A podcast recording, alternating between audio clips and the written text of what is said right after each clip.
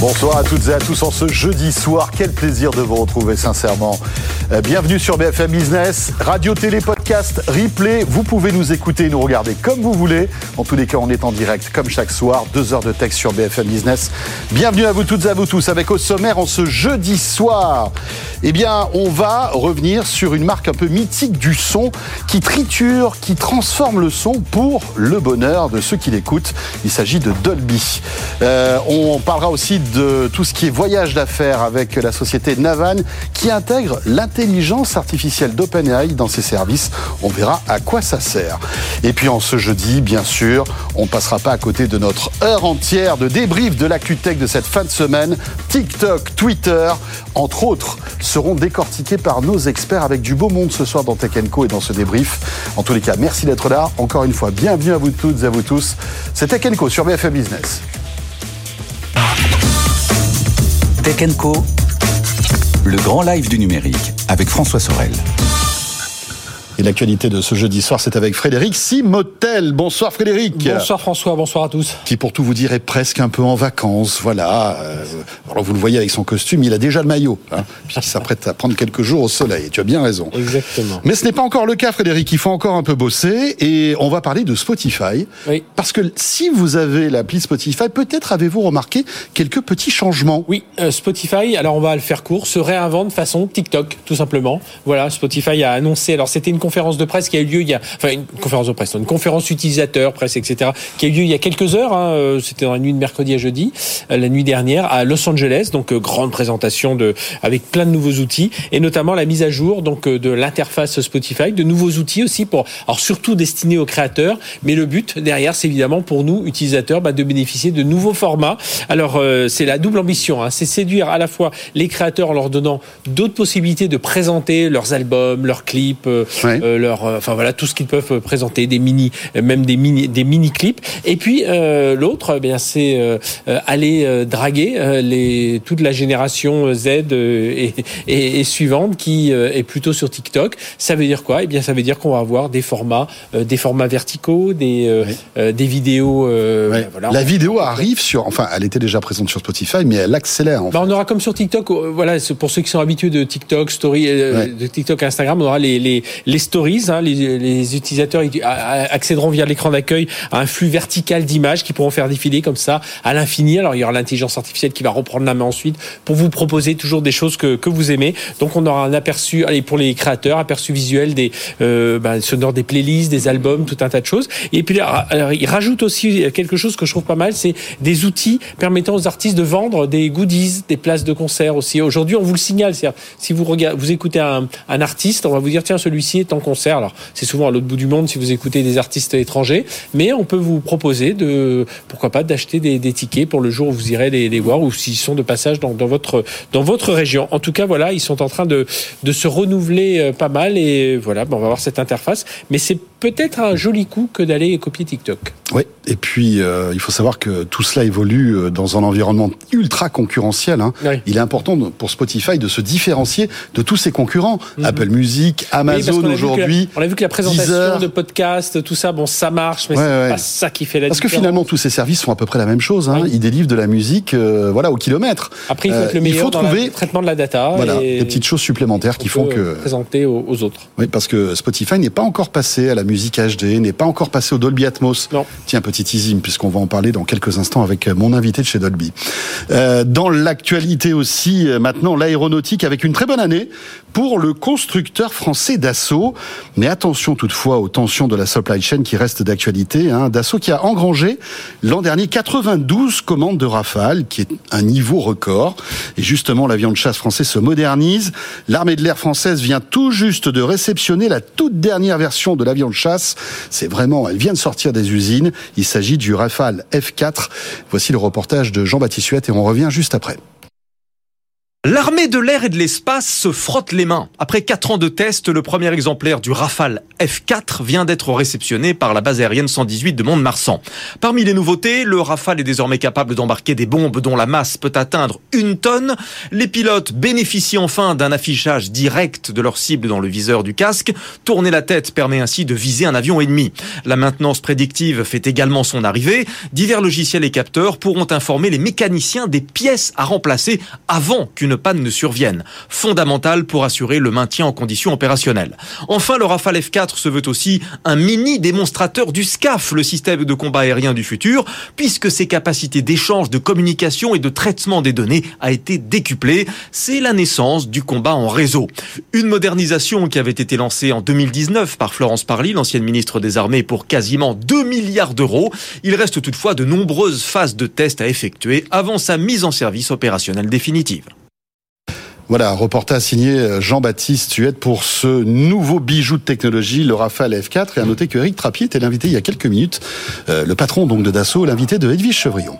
Oui, et justement, et on, on, aurait pu le poser la question, mais c'est vrai que euh, Lockheed Martin est en train de tester de l'intelligence artificielle à bord de ses avions de chasse, avions, avions pour les rendre quasi autonomes. Hein. Qui, qui, alors là, il en avait parlé il y a quelques, oui, quelques, il y a jours quelques de semaines, ça. il a volé pendant 17 heures uniquement. Alors il y avait un pilote à bord quand même, Ouais. mais uniquement grâce à l'intelligence artificielle où il a pu changer de. C'est-à-dire que le pilote ne touchait à rien Voilà, finalement. le- il le surveillait un peu ce touche qui se rien. passait. Il y avait un, système de simulation, euh, Calspan, un, un- un algorithme de suivi de modèle et un système de contrôle autonome de la simulation. Donc il a pu tester un peu des, des, des attaques au sol. On n'est pas encore à la, à la bataille euh, en vol, bien qu'on ait déjà testé des, des batailles en vol entre un avion intelligence artificielle et un avion piloté par un, par un pilote classique. Et l'intelligence artificielle avait gagné euh, une fois, une fois sur cinq sur les Mhm. cinq, euh, cinq batailles. Euh, la guerre géopolitique se joue aussi, vous le savez, dans la tech. On en parle tous les soirs dans Tech Co. Et notamment sur la puissance de calcul. Il faut que chaque pays ait une super puissance de calcul, un super calculateur. Et euh, le Premier ministre britannique Rishi Sunak veut justement débourser quasiment un milliard d'euros pour s'offrir son propre super calculateur. Enfin, Oui, pas alors- le sien, hein, Ouais. mais pour le pays. Mais, mais en, en tout cas pour le pour le de façon à être un peu plus souverain au niveau britannique. Alors évidemment ils ont ils ont des supercalculateurs comme nous, mais qui sont importés euh, de- de- du, du Japon, qui sont importés des États-Unis. Euh, et, et nous en France, on a la chance d'avoir Atos. Oui. Mais voilà, les, les, les Britanniques n'ont pas euh, n'ont pas cette, euh, cette cette opportunité. Alors ils ont un, un, un ARM, hein, un arme pour euh, Mmh. designer les, les processeurs. Et donc là, on a appris que Sunak. Alors il faut encore que ce soit voté par le Trésor, parce qu'en fait cette annonce, elle a fuité du ministère des Sciences, de l'Innovation et de la Technologie, euh, de, qui dépend donc du Premier ministre, et qui a dit voilà, on, on est en train d'élaborer des plans pour une machine qui sera ba- baptisée Big British Iron. Voilà le super calculateur, comme tu l'as dit, un milliard aux alentours de 1 milliard d'euros euh, pour euh, monter ça. Ça ferait une des machines les plus chères et qui dépasserait de 400 millions de dollars le US Frontier, donc euh, des, des Américains. Donc on est vraiment dans des super euh, calculateurs. Alors bien entendu, c'est la modélisation nucléaire, c'est euh, trouver des nouveaux médicaments, enfin c'est euh, l'ADN, etc. Alors la société travaille déjà sur un super calculateur d'intelligence artificielle qui s'appelle Good Machine, du nom du, du mathématicien John Good, Irving John Good, qui travaillait avec Alan Turing à l'époque. Et ce qui est assez étonnant, c'est que ce John Good, c'était lui qui avait dit l'intelligence artificielle conduirait à la chute de la race humaine à l'époque. c'est ce qu'il avait dit. Donc là, là, en tout cas, on est en train de parler de machines à 10 exaflops, euh, des performances incroyables. On ne sait pas encore qui y aura derrière. J'ai cité ARM pour le design, mais est-ce qu'ils iront chercher des puces Nvidia? Est-ce qu'ils vont essayer de concevoir, d'aller carrément même demander aux Américains ou aux Japonais euh, de ramener euh, Leur savoir-faire. leur savoir-faire avec euh, il y a Fujitsu qui est pas mauvais là-dedans. En tout cas, euh, là, alors la dernière chose, c'est ça reste à, il faut que ce soit approuvé par le Trésor britannique et aussi par l'opinion publique, parce qu'en ce moment, bah, les, vous savez, la Grande-Bretagne, c'est comme nous, hein, il y a de la pénurie, il y a de l'inflation, donc euh, dire qu'on a mis un milliard dans un super calculateur, mais voilà, c'est quand même, euh, c'est quand même lancé. Frédéric, pour terminer euh, ce JT de l'actu en ce euh, jeudi soir 9 mars 2023, on va parler d'Alcatel-Lucent avec une bonne euh, nouvelle qui va relocaliser la production de ses centraux téléphoniques chez Oui, nous, en les- France. Les PABX. Alors demain matin, il sera en matinale. Enfin, l'un des, vice-présidents de- d'Alcatel France sera en matinale. Alors, euh, euh, donc Alcatel Lucent, on le connaît, hein, c'était ce géant qui peu à peu, voilà, était réduit à, à peau de chagrin, mais il continue quand même à, pas mal travailler dans le domaine des, des, PABX. Enfin, dans le domaine, pas mal dans le domaine de l'entreprise. En plus, ça s'appelle Alcatel Lucent Entreprise. Et donc, la construction de ces PABX. Alors c'est des centraux téléphoniques. On en construit quand même beaucoup moins aujourd'hui, mais ils l'avaient quand même délocalisé en Roumanie. Et bien là, hop, on rapatrie tout ça en France, alors pas n'importe où, dans le, chez un sous-traitant qui s'appelle Cofidur. Et alors, ironie de l'histoire, ça va repartir dans l'usine de Cofidur qui avait été rachetée à l'époque par Alcatel, ah, Alcatel euh, Lucent. Donc voilà, donc ils vont ils vont rapatrier tout ça. Euh, alors Cofidur, on les connaît un peu parce que Cofidur, ce sont eux qui qui fabriquent les box internet de Free et de ah et certains et certains serveurs de, de Scaleway. Donc euh, voilà, c'est pas un méconnu. C'est une belle boîte. Ils font aux environs autour de, de 60 millions d'euros de, chiffre d'affaires. Il y a ces 400 personnes et donc là, ils vont récupérer euh, la fabrication de ces centraux téléphoniques.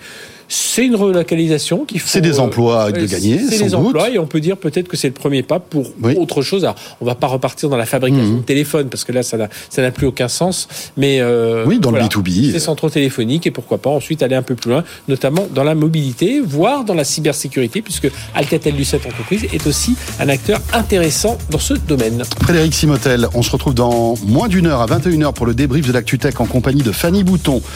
Euh, qui est responsable du programme Startup d'OVH Cladur, aussi Guillaume Gralet du Point euh, et Didier Sens, qui est journaliste spécialisé aussi dans la tech. Ce sera la première pour Didier Sens. Euh, et on va commenter l'actu tech, le naufrage de Twitter, avec point d'interrogation, parce que c'est peut-être pas un si gros naufrage pour l'instant. TikTok qui essaie de séduire l'Europe avec euh, cet étau qui se resserre, et puis on évoquera aussi Apple, euh, la bataille de l'Internet par satellite, tous ces sujets d'actualité qu'on commentera à partir de 21h. Vous restez avec nous, euh, et dans un instant, je reçois la porte-parole de Dolby en France. on a plein de questions à lui poser. Anaïs Thibault sera avec nous sur ce plateau. À tout de suite. Tech le grand live du numérique avec François Sorel. Le retour de Tech sur BFM Business et on va se focaliser sur une marque qui est de plus en plus d'actualité, qui est de plus en plus mise en avant, que ce soit sur votre sur vos smartphones, sur votre télé, dans le cinéma. Il s'agit de Dolby, qui était auparavant une marque dédiée au son et qui maintenant aussi est dans l'image. Anaïs Libolt, bonsoir. Bonsoir. Vous êtes responsable Home Entertainment de Dolby France et peut-être demain encore un autre poste, hein, c'est ça, un petit scoop. Vous allez être quoi demain à partir de demain Un élargissement de mes fonctions sur euh, l'Europe. Eh bien, très bien. Félicitations, donc, Anaïs.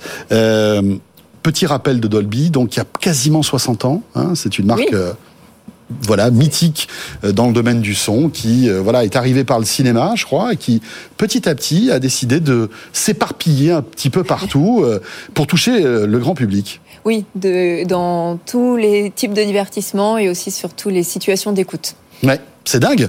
Euh, parce que, alors, vous, votre job, c'est quoi chez Dolby en France?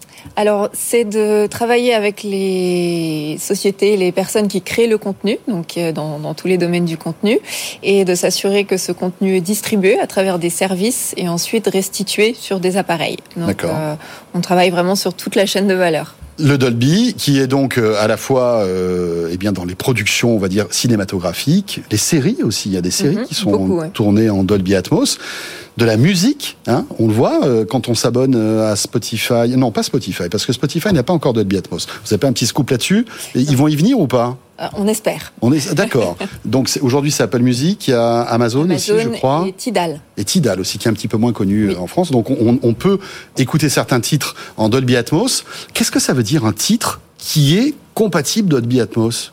Eh ben, c'est un titre qui a été spatialisé pour le Dolby Atmos. Donc en fait, au niveau de l'enregistrement, ça change pas nécessairement quelque chose. Euh, c'est ensuite l'ingénieur du son qui va faire un travail de mise en espace des sons.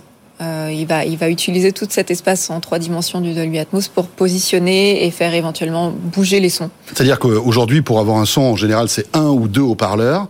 Là, avec cette technologie, même en ayant deux haut-parleurs, on a l'impression d'avoir un enveloppement spatial un peu comme un son cinéma, mais même pour la musique. Exactement. Euh, et que ce soit du coup sur euh, un smartphone, qui est le, cas d'écoute le plus courant pour la musique, bien vu, et euh, sur une barre de son, et nouvellement aussi sur les enceintes connectées. On a eu l'annonce de Sonos cette semaine qui est intéressante. Alors Anaïs, vous avez une belle carrière, notamment dans, dans le, la musique, puisque vous êtes musicienne vous jouez du corps. Oui. C'est ça? En tant que musicienne, est-ce que vous... alors vous n'allez pas me dire que Dolby Atmos dénature le son, mais euh, ça, ça, ça est-ce que ça, ça ne euh, détruit pas un petit peu la, la, vision qu'a l'artiste de, de l'enregistrement sonore qu'il qu'il essaie d'avoir? On peut, on peut se dire que la vision de l'enregistrement, elle a été quand même très formatée par euh, une restitution stéréo. Euh, oui, droite-gauche. Euh, voilà, droite-gauche. Or, dans la vie, on, le son n'est pas en stéréo. Le son, il est immersif déjà. Il est en trois dimensions. Mhm. Donc finalement, ça ramène à quelque chose de plus naturel, euh, mais ça change la façon de faire. Euh, puisque pour avoir un mixage en stéréo, droite-gauche, on doit euh, assembler les sons et les compresser dans, dans deux canaux, alors qu'avec euh, du Dolby Atmos, on a beaucoup plus de place. Donc c'est, ça change le savoir-faire, ça change les habitudes, ça change les compétences aussi, et du coup, il y a quand même une petite phase d'adaptation qui demande une nouvelle écriture spatiale. C'est ça. Et donc il y a des ingénieurs du son un peu partout dans le monde qui sont spécialisés, qui, euh, ont un, label, un diplôme Dolby Atmos. Comment ça marche en fait? Ça marche plus en termes de reconnaissance euh, d'expérience euh, par, par l'industrie. Nous, on offre des formations, on a beaucoup de ressources en ligne pour, les, pour aider tout le monde à prendre les choses en main. et on, on, on aide les studios aussi à s'équiper et on les valide. Et les artistes? Donc, euh, ça change quoi pour eux, le fait d'avoir leur titre en Dolby Atmos? Tout dépend de l'implication qu'ils veulent mettre dans le processus. Euh, ceux qui s'impliquent, euh, ça peut changer jusqu'à la composition, puisque on va, ça va être restitué très différemment, donc ils peuvent oui, oui, jouer avec ça. Voilà, jouer avec ça. Pour d'autres, c'est un format de plus et, et puis ça, ça, va faire son chemin avec le temps. Mais tout dépend de l'intérêt qu'ils ont dans la qualité du son à la base. Euh, alors, le Dolby Atmos est, est, donc euh, dans les téléphones. Il faut avoir du matériel compatible, hein, il faut quand même le préciser. C'est-à-dire que pour que ça fonctionne, il faut des haut-parleurs Dolby Atmos ou alors un casque compatible. Euh, il y a même des concerts aujourd'hui qui sont réalisés en Dolby Atmos. Euh, Au CES, durant le CES de Las Vegas, il y a eu un concert d'Imagine Dragons euh, qui a été restitué, mixé en direct pour les spectateurs en Dolby Atmos. Oui, ça c'est c'est nouveau, c'est ce qu'on appelle le Dolby Live et c'est la capacité d'avoir cette restitution en immersif, en direct dans, dans les salles, dans une salle pour le moment. Vegas, c'est la seule salle.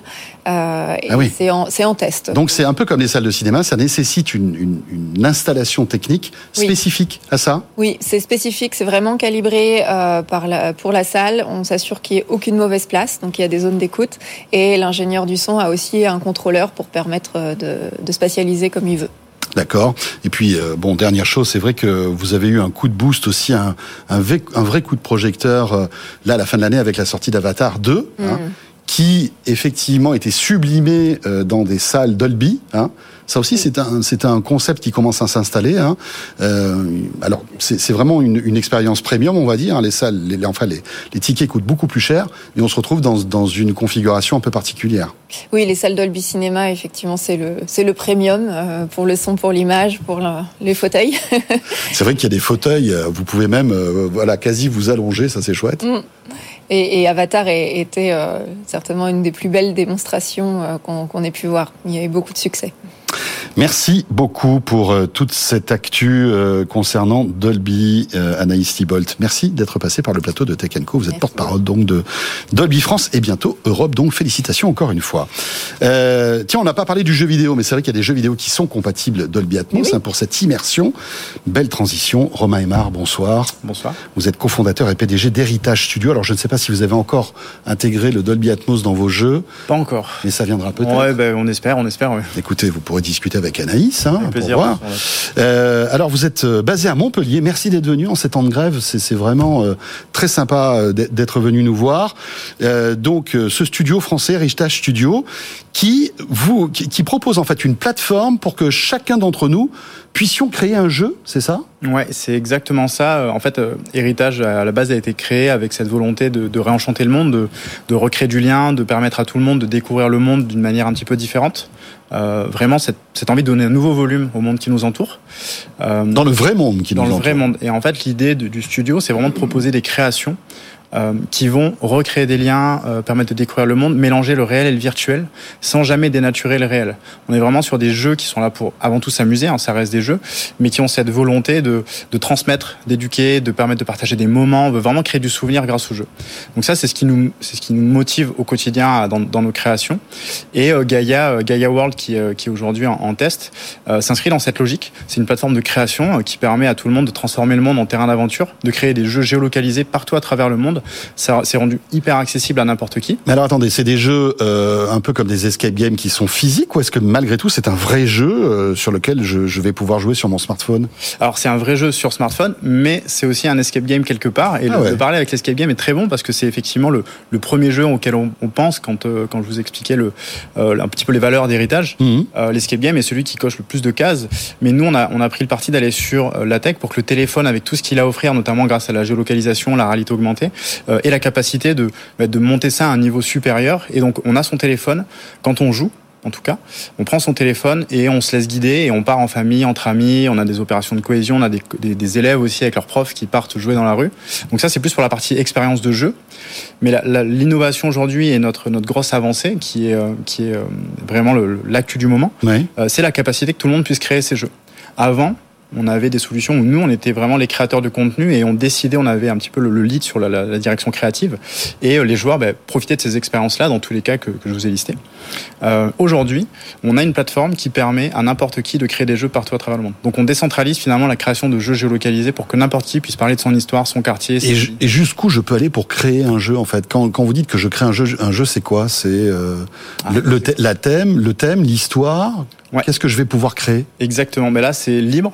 Finalement, le créateur, nous, on n'a pas de droit de regard créatif. On n'est pas, là pour juger finalement la création. Euh, mais je vais être capable de aussi bien de créer des balades ludiques qui vont parler de personnages historiques, donc mhm. un petit peu des visites guidées de 2.0. Euh, je vais pouvoir créer des escape games euh, complètement euh, fictifs avec des personnages que j'aurais créés, imaginés. Je pourrais mettre en scène des personnages que je connais.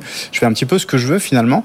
Et l'application, le jeu Gaia qui permet de créer, lui a tout un tas de ressources. Et donc c'est très rapide. On place des points, on crée des actions, il se passe des mhm. choses, on trouve des coffres, on a des codes, etc. Et tout prend vie dès que le joueur va se déplacer physiquement et se rendre d'un point A à un point B et les choses vont s'actionner. Alors aujourd'hui, il y a 500 testeurs c'est en bêta fermée, hein, Gaia World.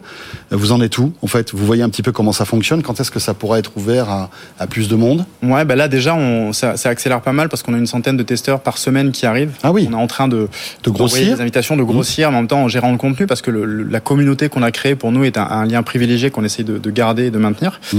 Euh, mais très concrètement, là aujourd'hui, à date, en quelques mois, on a refait l'équivalent de ce qu'on avait fait en cinq ans avec notre jeu précédent qui s'appelle Atlantide.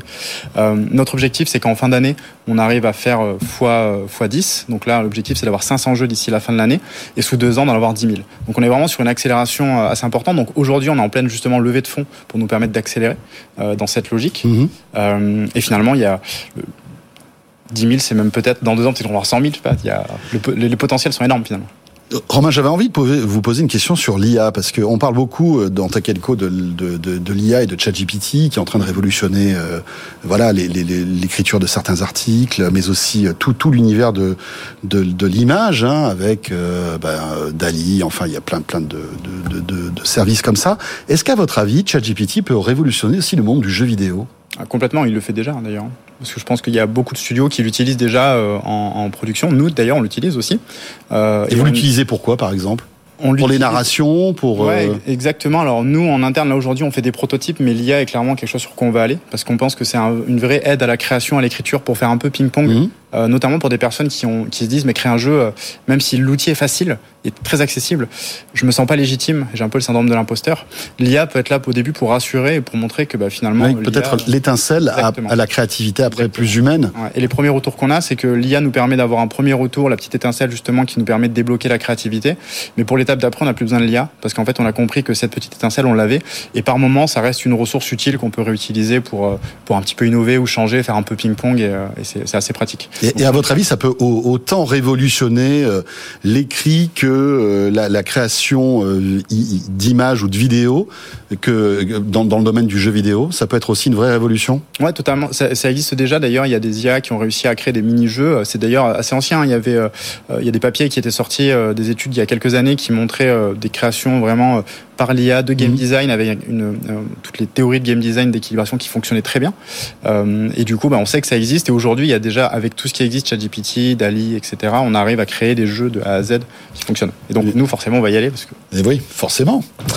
Euh, voilà encore un secteur bouleversé par euh, toute cette IA. Merci beaucoup, Romain Aymar, cofondateur et PDG d'Héritage Studio, avec euh, donc ce test de Gaia World. Si tout va bien cet été, on, pourra y jouer?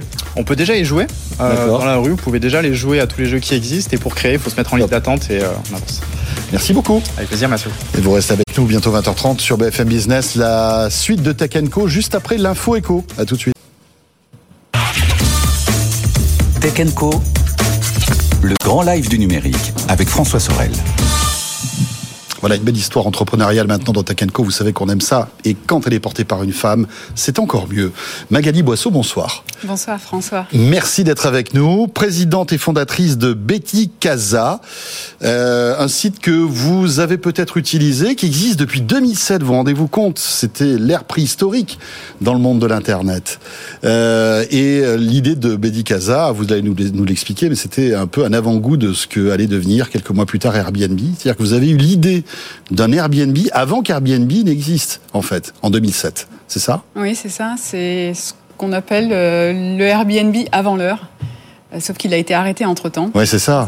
Alors justement, parce qu'on parle beaucoup de résilience, c'est un mot à la mode. S'il y a bien quelqu'un de résilient, c'est vous, parce que euh, finalement, donc Casa a vécu. Euh, voilà, bon an, mal an, avec des levées de fonds, des échecs, des, des réussites, etc.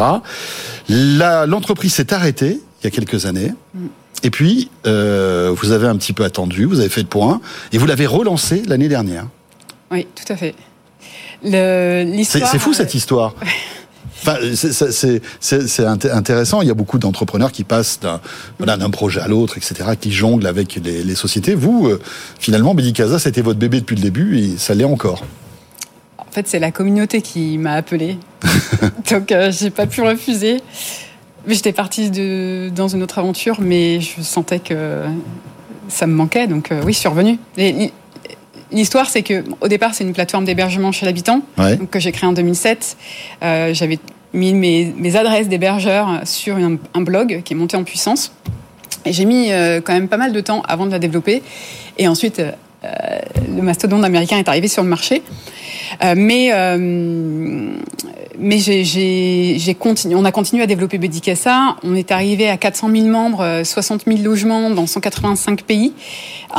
C'était joli score quand même. Qui était pas mal puisque mmh. on a ça c'était l'apogée de Bedicasa première version. C'était quand ça, C'était en 2017 et je suis partie de l'entreprise en 2018. Et pendant trois ans, de 2018 à 2021, elle s'est arrêtée. Donc l'entreprise a été liquidée par mon investisseur. Mmh. Donc je suis partie pour divergence de valeurs et euh, la communauté n'a pas arrêté de me relancer pendant trois ans pour me demander de relancer Bedicassa puisqu'il voulait un modèle plus éthique à Airbnb.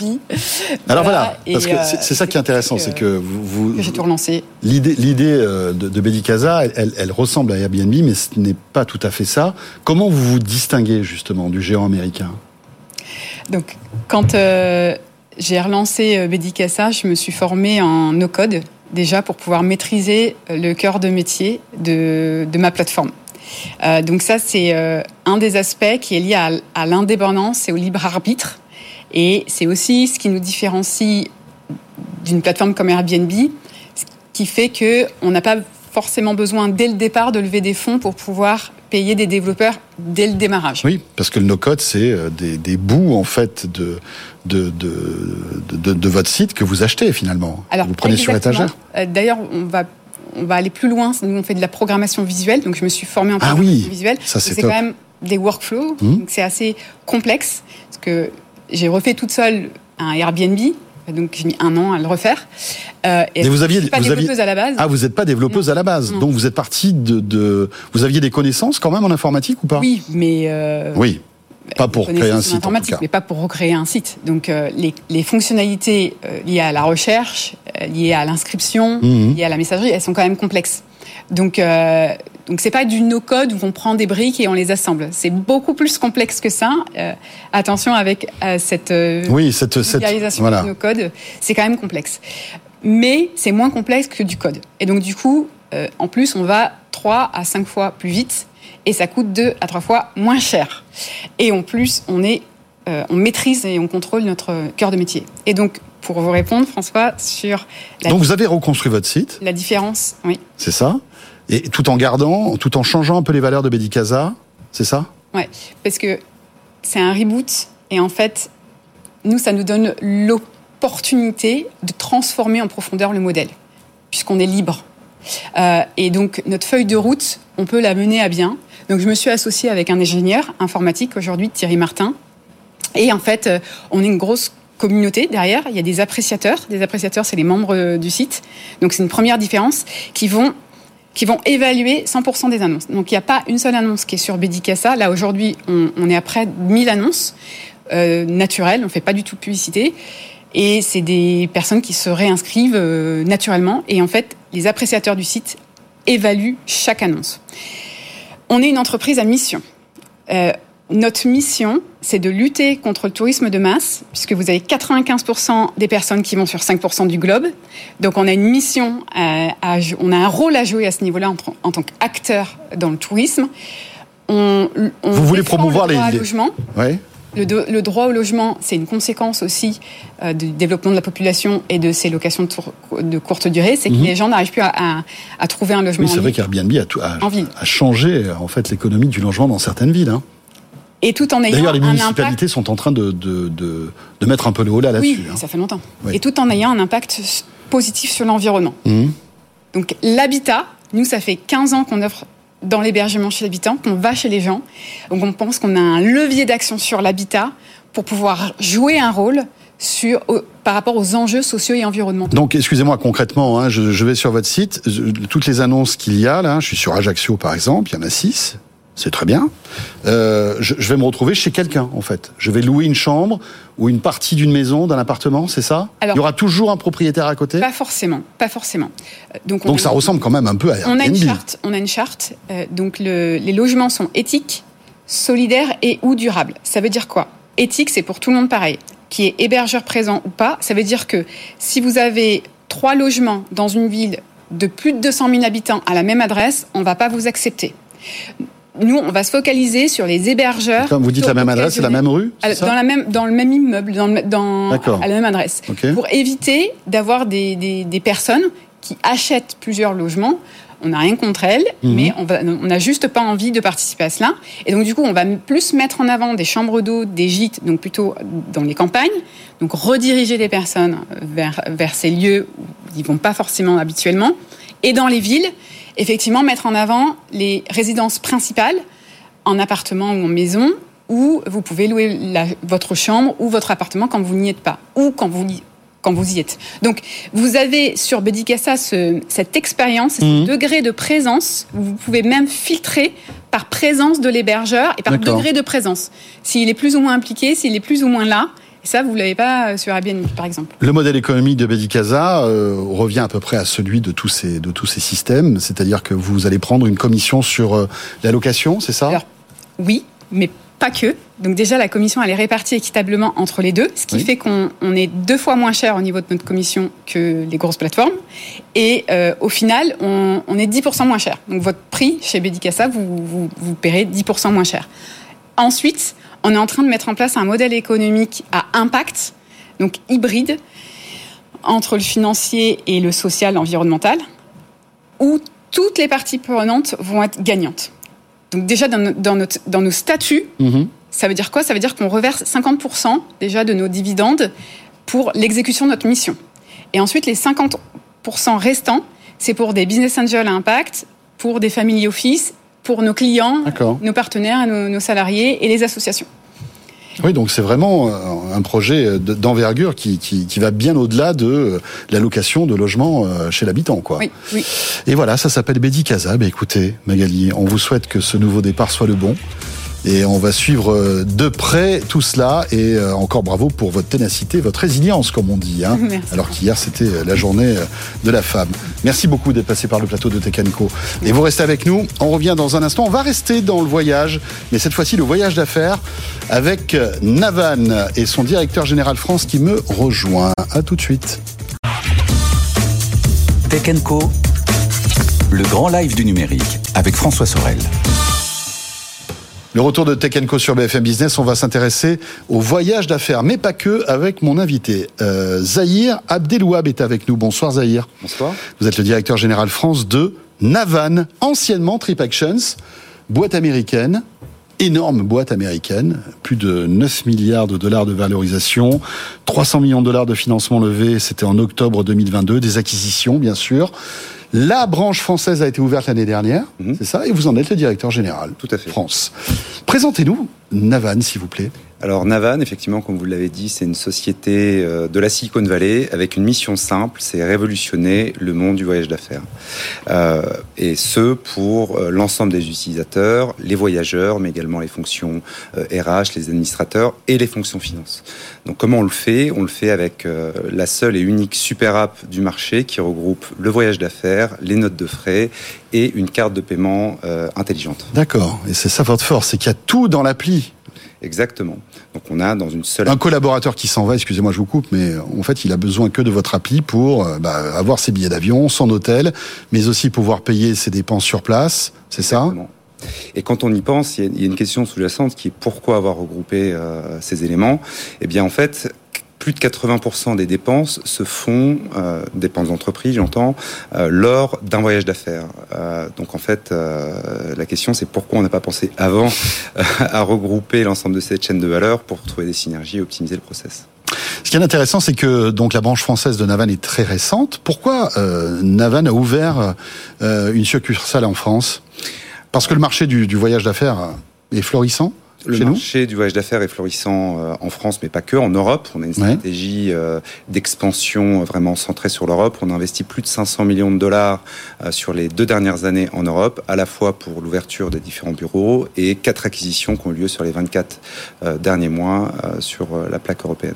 Et effectivement, on a ouvert il y a un an maintenant en France. Et vous avez pas mal de clients, alors pas mal de fintech aussi, ce qui est normal parce que bon, vous êtes dans la tech, forcément vous intéressez des, on va dire des clients qui sont dans ce domaine-là. Ubisoft par exemple aussi, euh, travailler avec vous. Combien avez-vous déjà de On a sur la France De clients. une centaine de clients, dans le monde quelques milliers, en France une centaine. Effectivement, on a un peu la solution chouchoute des, euh, euh, des French Tech, ceux que vous recevez régulièrement sur vos plateaux, Aircall, Tids, Mastéo, Spefit, et puis quelques groupes internationaux euh, avec des plaques euh, à l'étranger comme Bureau Veritas ou Bolloré Logistics. Pardon. Voilà, dans la même appli, hein, on le rappelle, la gestion des voyages d'affaires, les cartes de paiement aussi, Exactement. bien sûr, et puis euh, tout ça, euh, on va dire, avec les notes de frais, donc c'est pratique parce que tout est géré et tout est connecté en quelque sorte au, au service financier de, de chaque entreprise.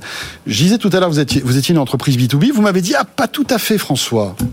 Donc Alors. il y a aussi une partie B2C de Navan Il y a, euh, c'est principalement du B2B. Pour autant, notre fer de lance, c'est l'expérience utilisateur. Tout part de là. Et notre stratégie, c'est créer un cercle vertueux d'adoption de la solution. On constate plus de 95% d'adoption, ce qui permet une visibilité temps réel de l'ensemble des dépenses et, in fine, une maîtrise et une réduction des coûts euh, et du temps inhérent à l'ensemble de la chaîne de valeur voyage d'affaires.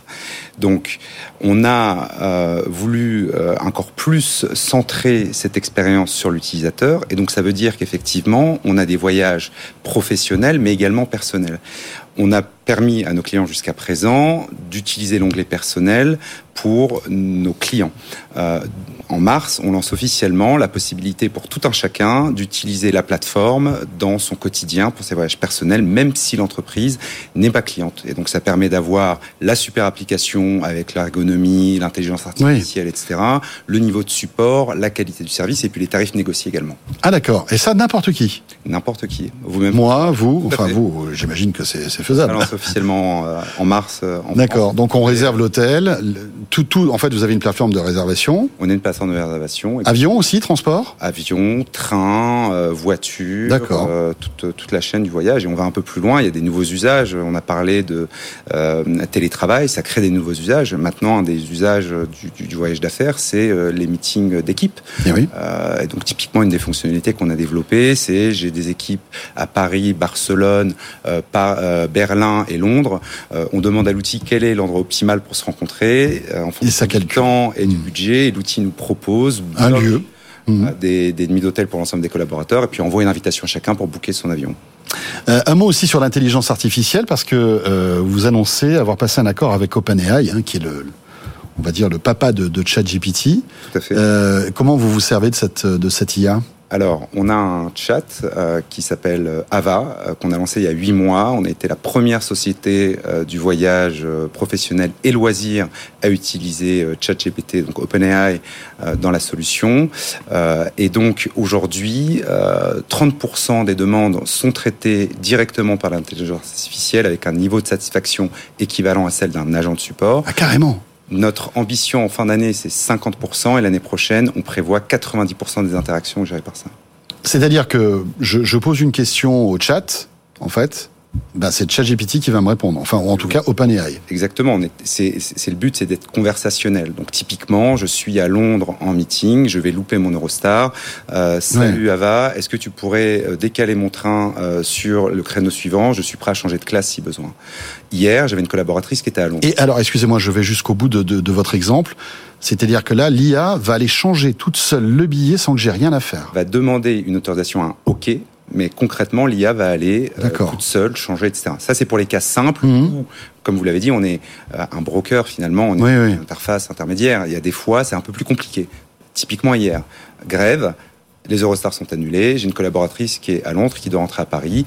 Euh, elle dit à Ava, euh, euh, trouve-moi une solution pour rentrer à la maison. Aussi simple que ça. Ah oui. L'intelligence artificielle comprend qu'elle ne peut pas résoudre le problème. C'est transmis à un agent qualifié qui, lui, a trouvé dans la foulée un vol avec une escale, parce que c'était la seule solution hier. La personne est rentrée, elle a passé zéro appel téléphonique, l'ARH Hmm. n'a pas été averti, et puis cerise sur le gâteau, l'agent du support a contacté Eurostar pour se faire rembourser le billet initial. Voilà, ce qu'on peut faire. C'est-à-dire qu'il y a l'IA et puis après, dès que l'IA euh, en fait décroche ou ne peut pas répondre, là, c'est c'est des, on va dire une intervention humaine qui prend le relais, ce qui est, ce qui est évidemment euh, euh, le, plus intelligent. Eh bien voilà, ça s'appelle Navan. Merci beaucoup, euh, Zahir Abdelouab. Vous en êtes le directeur général France de, de cette nouvelle filiale qui est arrivée il y a un an ici en France. Merci beaucoup. Merci. Et vous restez avec nous. Co revient dans un instant. On va attaquer notre deuxième heure. Et en ce jeudi soir, ce sera le grand débrief de l'actu tech. On va revenir, bien sûr, sur l'actualité de TikTok. TikTok chahuté, euh, bien évidemment, mais pas que. On va aussi parler de Twitter euh, et d'Elon Musk qui, euh, euh, euh, fait couler beaucoup d'encre hein, en ce moment. Ce sera avec Fanny Bouton, Guillaume Gralet, Frédéric Simotel et Didier Sens. On revient juste après cette petite pause pour une heure de débrief. À tout de suite. Tech Co. Le débrief de la tech. Le retour de Tech Co sur BFM Business. Fanny, s'il vous plaît. Quand le voyant est rouge, on ne parle pas, c'est comme ça. Bonsoir Fanny Bouton. Bonsoir François Sorel. Elle est tellement impatiente de, de, de parler, de commenter l'actualité. Fanny Bouton, responsable du programme Startup OVH Cloud. À côté de Fanny, c'est Guillaume Gralet. Bonsoir Guillaume. Bonsoir François. Un habitué du débrief de l'ActuTech sur euh, BFM Business dans Tech Co, journaliste au point.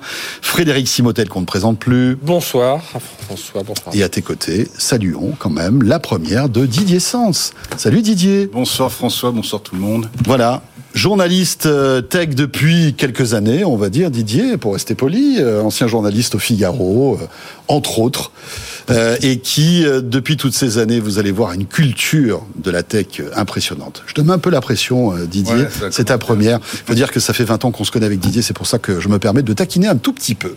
J'aime bien les bijutages aussi dans ta Kelco, c'est cool. Euh, alors, dans l'actualité, on, on va évoquer tout à l'heure TikTok qui essaie de séduire l'Europe. Euh, un constructeur chinois qui est un peu dans certaines difficultés, c'est Realme. Euh, visiblement, ça, devient un peu compliqué. On évoquera aussi Apple qui pourrait contourner les règles européennes sur le chargeur universel. On s'att- on s'attendait pas à Apple euh, de ce, type de choses. On évoquera aussi peut-être la bataille de l'internet par satellite, aussi qui bat euh, son plein, mais pour débuter, Twitter. Twitter qui s'enfonce dans la crise, panne en série, nouveau licenciement, problème de modération, chute du chiffre d'affaires. Rien ne va plus dans l'entreprise rachetée par Elon Musk l'an dernier. Le milliardaire apparaît de plus en plus isolé dans sa reprise en main du réseau social. Le reportage de Simon Tenenbaum pour planter le décor. Et on débriefe tout ça avec nos invités. Il ne se déplace plus dans les locaux de Twitter qu'entouré de deux gardes du corps, y compris pour aller aux toilettes. Une anecdote qui en dit long sur l'ambiance en ce moment entre Elon Musk et les employés du réseau social. Autre séquence étonnante avec cette conversation tendue sur Twitter entre un employé et Elon Musk. Le salarié dit que l'accès à son ordinateur a été coupé depuis plusieurs jours et que les ressources humaines ne savent pas lui dire s'il a été licencié. Le milliardaire confirme sèchement le limogeage devant ses millions de followers. Avec ces licenciements qui Twitter compterait maintenant moins de 2000 employés et seulement 550 développeurs qui doivent appliquer en un temps record les réformes voulues par Elon Musk. De quoi expliquer les pannes à répétition, au moins 6 depuis le début de l'année et encore une hier, qui a visiblement été déclenchée par une simple erreur de configuration d'un seul ingénieur, ce qui en dit long sur la faiblesse de l'édifice, le tout avec une équation financière toujours aussi précaire, une baisse de 40% des revenus selon les tout derniers chiffres. Voilà le reportage de Simon Tenenbaum, Twitter donc, qui est... Euh, alors qui est en train de vivre sa transformation, et c'est peut-être pour ça qu'on montre du doigt euh, tout ce qui va pas. Euh, et quand Elon Musk en parle, lui, il, pointe du doigt tout ce qui va. Il dit, bah voilà, on a de gros annonceurs, Apple, Disney euh, sont toujours présents. on les remercie. Twitter va bientôt gagner de l'argent, c'est ce qu'il a dit aussi. Au second semestre. Voilà, donc bon, c'est vrai que on, alors nous on traite l'actualité au quotidien, et c'est vrai qu'au quotidien Twitter et Elon Musk fait beaucoup de gaffes, mais est-ce qu'il serait pas sur la bonne voie euh, Qui veut commenter, commencer sur ce sujet? Fanny, tiens, et puis après on donnera la parole à bah, Guillaume. Bah écoute, euh, non, c'est c'est intéressant. Il est arrivé quand même un peu euh, agressivement, on va dire, sur le sujet, et, comme il sait bien le faire. Et est-ce que tout est bien ou pas bien? Pour l'instant. J'avoue que moi, je reste très sceptique. Il a, il a mis plein de choses en place, mais euh, on voit beaucoup de pannes, beaucoup de, de, choses qui ne fonctionnent pas et euh, qui agacent les utilisateurs. Euh, et euh, voilà, j'avoue que j'attends parce que il est toujours surprenant, hein, c'est ça. Mais j'avoue que je suis pas, je suis très mitigée pour l'instant sur ce qui se passe sur Twitter. Après, ça reste un outil incontournable. Hein. C'est, euh, on le voit, ça a une force politique. C'est là où il faut faire attention. Je pense qu'il faut vraiment regarder où est-ce qu'on va aller là-dessus parce que on en a besoin, c'est utilisé. Euh, là, sur la guerre en Ukraine, ça sert énormément. Il y a une force et c'est où est-ce qu'il va l'emmener encore plus loin? C'est au-delà même des revenus, etc. C'est qu'est-ce que ça va devenir? Et, euh, et, je pense qu'il a des, des, des, choses derrière la tête qui sont pas anodines. Quoi. Moi, je te trouve très optimiste, Fanny. Hein, je suis désolé de, de l'interrompre. Vas-y. C'est quand même une énigme cette histoire euh, d'Elon de, Musk, le type que tout le monde présente comme le super héros de, de l'entrepreneuriat américain, comme un type qui réussit dans tout ce qu'il fait. Les, les, ce, qui pas faux, ce qui est pas faux. Bah, ça dépend sur, quoi sur Twitter, on va, on va. Non mais dis-moi une seule chose. Tesla, SpaceX, c'est quand même une réussite. Est-ce qu'il n'est pas entouré d'un board et de mecs qui le, qui le contrôlent ah, Heureusement, heureusement, Didier. Là, il arrive, là, il arrive chez Twitter. Euh, tout seul euh, et avec son bidet avec son bidet et chacune des mesures qu'il a prises jusqu'à présent il n'y en a pas une seule qui a marché il a viré, je ne sais plus combien, 70% des effectifs, je crois. Hein, mais il y en avait plein qui faisaient rien, Didier. Oui, bien sûr. Oui. Résultat, il n'y a même plus d'ingénieurs pour, pour euh, réparer les pannes. Euh, le, il se plaint de l'algorithme. Les mecs le bricolent un algorithme pour que ses tweets à lui-même remontent euh, euh en, en, tête de liste. Évidemment, ah, J'avais oublié celle-là, c'est vrai. Il crée la fameuse pastille bleue payante. Après, on dit que c'est pas bien parce que n'importe qui peut l'acheter. Alors, il revient en arrière. Euh, et du coup, après, il dit mais ça va être plus cher pour les entreprises, plus cher pour les gens qui passent par Apple, etc. Enfin, toutes les mesures qu'il a prises jusqu'à présent sont complètement foireuses. Bah, c'est pour ça que je te disais, je suis sceptique. Après, c'est l'outil en lui-même, il reste incontournable mais est-ce que sur le business, ça va suffire? Mais, c'est quand même génial. C'est intéressant ce que tu dis, Didier, et puis on, écoutera Guillaume et Frédéric juste après, mais euh, euh, on a toujours critiqué euh, à l'orée des projets qu'il engageait Elon Musk. Moi, je me souviens euh, euh, quand, il, quand il criait au effort qu'il allait pouvoir envoyer des fusées dans l'espace et qu'elles pourront réatterrir toutes seules, tout le monde se moquait de lui, tout le monde rigolait, et en premier lieu, les ingénieurs d'Ariane Espace, pour ne pas les citer. Débarquant de 2015 dans un grand congrès euh, euh, américain en disant aux gens euh, de Boeing, de, de enfin, Oui, c'est ça. de- de- de- Je vais y, je, je vais y arriver, tout le monde rigolait, quoi. Et il dit non seulement je vais y arriver, mais dans 10 ans je vais vous tuer et c'est moi que vous C'est viendrez m'implorer pour travailler avec moi. Donc, Et, et, et c'est vrai que là, on a une photographie de Twitter qui est certes pas très, euh, pas très jolie, parce que il est, il est en train de. Ils ont voilà. perdu combien d'abonnés Euh, des, des millions et des millions hein, qui ont Ah, je suis pas sûr. quitté le réseau? Ça, je sais pas. Je sais pas si on, il communique sur c'est- les chiffres. Non, là-dessus c'est peut-être un peu plus complexe. Et effectivement, il a peut-être un peu nettoyé. Le, le- en fait, ce qui, gêne un petit peu, je trouve, c'est le, le décalage entre toutes les promesses euh, qu'il a qu'il a apporté hein, avant même le rachat, puisque ça a duré énormément de temps, et euh, lorsqu'il Ouais. est arrivé, avec euh, notamment l'utilisation euh, de la blockchain, la décentralisation du réseau, tout ça, ça a fait rêver. Et puis effectivement, ce qu'il fait euh, aujourd'hui, il a pour lui quand même de fait de pas avoir vraiment de concurrence. quoi. C'est quasiment un service public euh, d'utilisation hein, pour pour euh, énormément d'hommes politiques, de journalistes du monde entier. C'est assez marrant parce que autant l'intelligence artificielle, elle a complètement monopolisé euh, les géants, les autres géants de la tech, de Google, Microsoft. Euh, Il en a aussi lui, hein, dans, dans- chez- ouais. chez, chez Twitter. chez Twitter, ouais, on l'a, on l'a, on l'a pas encore, euh, pas encore vu, mais euh, ça joue un peu la montre, donc euh, faudrait pas que ça dure trop longtemps, je pense. Bah, lui, compa- comparé aux autres, il a notamment sur les, les parties mod- modération, il a quand même, il a, il a pas mal d'intelligence artificielle qui tourne. Ouais. Après, moi, je pense que la première chose qu'il avait à faire, c'est le ménage. Quand on voit l'interface Twitter, on se dit quoi Il y avait 8000 personnes à travailler Mais là-dessus. il y avait ça. rien qui bougeait. C'est que ça faisait Et- quand même et- des et- mois qu'il n'y avait plus rien qui les, bougeait. les, les 700, 800 premières personnes qui ont été renvoyées, c'était des personnes qui, qui étaient Twitter, mais qui étaient consultants chez Twitter. euh, euh, Enfin voilà, il y avait tout un tas de, de, euh, de gens voilà qui étaient sur des missions. Donc il a fait un premier ménage. Après, euh, je pense qu'il est allé un peu vite parfois en se disant bon allez, je vais virer tous les euh, tous les salaires, tout, enfin tous les. euh, il a pris un peu les têtes dans l'eau en disant. Oui, le salaire, ça, sert à rien, Ça finalement. va booster, ça va booster les développeurs d'en dessous qui vont devenir des, des chefs de projet. Ouais. Le problème, c'est que dans ces chefs de projet, il y avait quand même quelques-uns qui étaient pas trop mauvais. Et, et là, euh, ça l'a, il s'en est rendu compte après, puisqu'après, il est allé rechercher certains Hmm. en disant tiens, finalement, toi, euh, oui, tu maîtrises quand même le. C'est un bon patron, ça Ah, C'est un bon exemple de, de, Ah mais de- je, je, je, je- je- même je pense qu'Elon Musk, on- et on l'a vu sur Tesla, n'est pas forcément un bon patron en tant que manager. C'est un visionnaire, ce gars-là. Et je pense, faut je pense pas pas que ce soit. Ouais, ouais. Il faut qu'il soit le, le gourou dans un coin. euh, Non, mais ça- ça- qui, qui dirige. Ouais, non, je suis un peu d'accord avec toi, Didier. C'est c'est un peu la méthode du test and learn. Alors ça Voilà. peut fonctionner Oui. effectivement dans le côté, euh, bah, moi je vais faire des choses que personne ne faisait jusqu'ici. Parce qu'on dit ah ouais, quand même, euh, il a du culot, etc. Par contre, il y a des, il y a des endroits. Il s'est quand même pris une énorme veste cette semaine avec Neuralink. En fait, le, le, la, son projet vrai. de puce, euh, dont tout, les- on ne sait pas trop d'ailleurs si c'est pour soigner ou pour augmenter l'homme face à l'intelligence artificielle. Il a eu un refus d'expérimenter ce qu'il nous annonce depuis deux ou trois ans, d'expérimenter ça sur des hommes. Heureusement d'ailleurs. hein. Ouais, je pense. bah C'est-à-dire que Et le ben, fameux- Là où Jeff Bezos que- et Bill Gates sont en train d'avancer aussi Voilà. avec leur propre projet. Ouais. C'est-à-dire que le test and learn, ça marche, mais pas forcément sur l'humain, heureusement. Oui, puis le cerveau, c'est quand même un peu sensible. on peut ça, parler de- voilà, il y a plein, de projets, qui ont- qui étaient complètement Solar. City, euh, Ouais. bon, il s'en sort pas. point. Didier. Oui, les projets foireux d'Elon Musk. le- le- le- L'exemple d'Hyperloop, quoi, qui, était vendu comme euh, le, le- le transport euh, du futur et qui se trouve réduit à un truc de démonstration euh, à Las Vegas. En gros, c'est ça. Hein. Euh, Après, c'était différent. C'était un livre blanc qui proposait, et il y a plusieurs boîtes qui se sont mis dessus. Tout le Voilà, monde a cru que c'était. source, c'était Tout le plutôt monde ça, oui. Ouais. a cru que c'était Oui. Elon Musk qui faisait ça, et en fait, il y a plusieurs projets. Et lui, il a mis Non. des Tesla dans un tube. Ah, Après, après le, le- le souci aussi par rapport à d'autres boîtes comme Tesla et SpaceX, c'est qu'il arrive. euh, c'est pas la boîte qu'il a créée. Ouais. Tesla, euh, il a. Bon, même si au Ni début, Tesla, c'est hein. pas exactement Oui. lui qui l'a créé, mais bon, c'est quand même lui qui a. C'est quand même lui qui a repris, enfin qui a vraiment donné l'élan à la boîte. Sur Wikipédia, il est co-créateur de Tesla. Mais bon, il est arrivé après, après, arrivé après après, la création. Mais bon, c'est quand même lui qui a donné euh, Oui, l'impulsion, Tout ça. Euh, SpaceX, c'est quand même lui. Alors Neuralink, c'est vrai que là, mais euh, bon, c'est un, un peu complexe. Là, euh, bah, Twitter, il a pas les, c'est pas lui qui a, qui a mis les piliers, donc il est, je pense qu'il essaie de comprendre un peu comment tout ça fonctionne.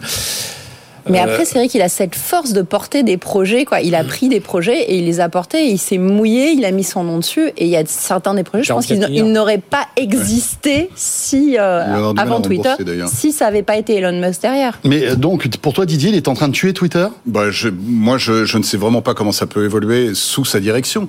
Euh, Il y a qu'à voir comment il méprise ses salariés. C'est l'histoire de Ouais, du, du malade. ouais. Ali. Alors, c'est qui a un nom viking absolument incroyable, euh, qui est un, un programmeur euh, islandais qu'il a insulté. Il lui demande euh, un moment euh, qu'est-ce que tu as fait pour la boîte qu'est-ce que tu as fait comme travail? L'autre lui explique en long large des trucs incroyables. Et il répond avec l'emoji euh, mort de rire. Comment, Ouais, on peut, comment on peut réagir comme ça avec ses salariés? C'est quand même incroyable. Donc c'est un type, il est, il est sans foi ni loi, hein, faut être clair. Il a une, une, une façon de, de gérer son personnel qui est quand même euh, euh, très discutable. Comment, euh, clairement, comment est-ce qu'il peut aller de l'avant euh, et, et ses idées, encore une fois, ce que j'ai dit tout à l'heure, ses idées sont bidons. Euh, rien n'a marché dans tout- toutes les idées qu'il avait pour Twitter. Il n'y en a pas une seule qui a marché. Donc je suis assez pessimiste. Voilà. Mais tu es- D'ailleurs, tu es un un moment, un moment, il avait expliqué qu'il aimerait bien céder la place si quelqu'un Oui. trouvait quelqu'un de plus fou. Mais je sais pas si vous vous souvenez, il est, parce que en fait, ouais. euh, c'est le spécialiste des, des sondages sur Ouais. Twitter, Elon Musk. Il en fait moins, hein, d'ailleurs, depuis qu'il s'est pris cette claque en, en disant Est-ce que vous voulez que je reste CEO de Twitter En gros, c'était ça. Ouais. hein. Et puis finalement, la majorité a été non. Donc, euh, il n'a pas répondu euh, tout de suite. Il a dit bon, bah puisque c'est comme ça, euh, d'ici la fin de l'année Moi, je pense que 2023, je, quitterai le, poste de CEO de Twitter. claque, ou alors encore un coup de règle sur les doigts comme il avait eu par euh, le- le- les autorités boursières américaines à l'époque, hein, quand il jouait avec euh, les cryptos, Tesla, euh, tout ça. euh, on l'avait vu dans une interview, il avait un peu fumé, machin, et là tout d'un coup, le gendarme de la bourse américaine lui tombait dessus en disant bon allez, on va peut-être arrêter, on va le mettre, les- enfin sous une sorte de tutelle, hein, c'est-à-dire euh, il devait euh, tourner sept fois son clavier avant de, avant de tweeter, Là, il devait faire attention.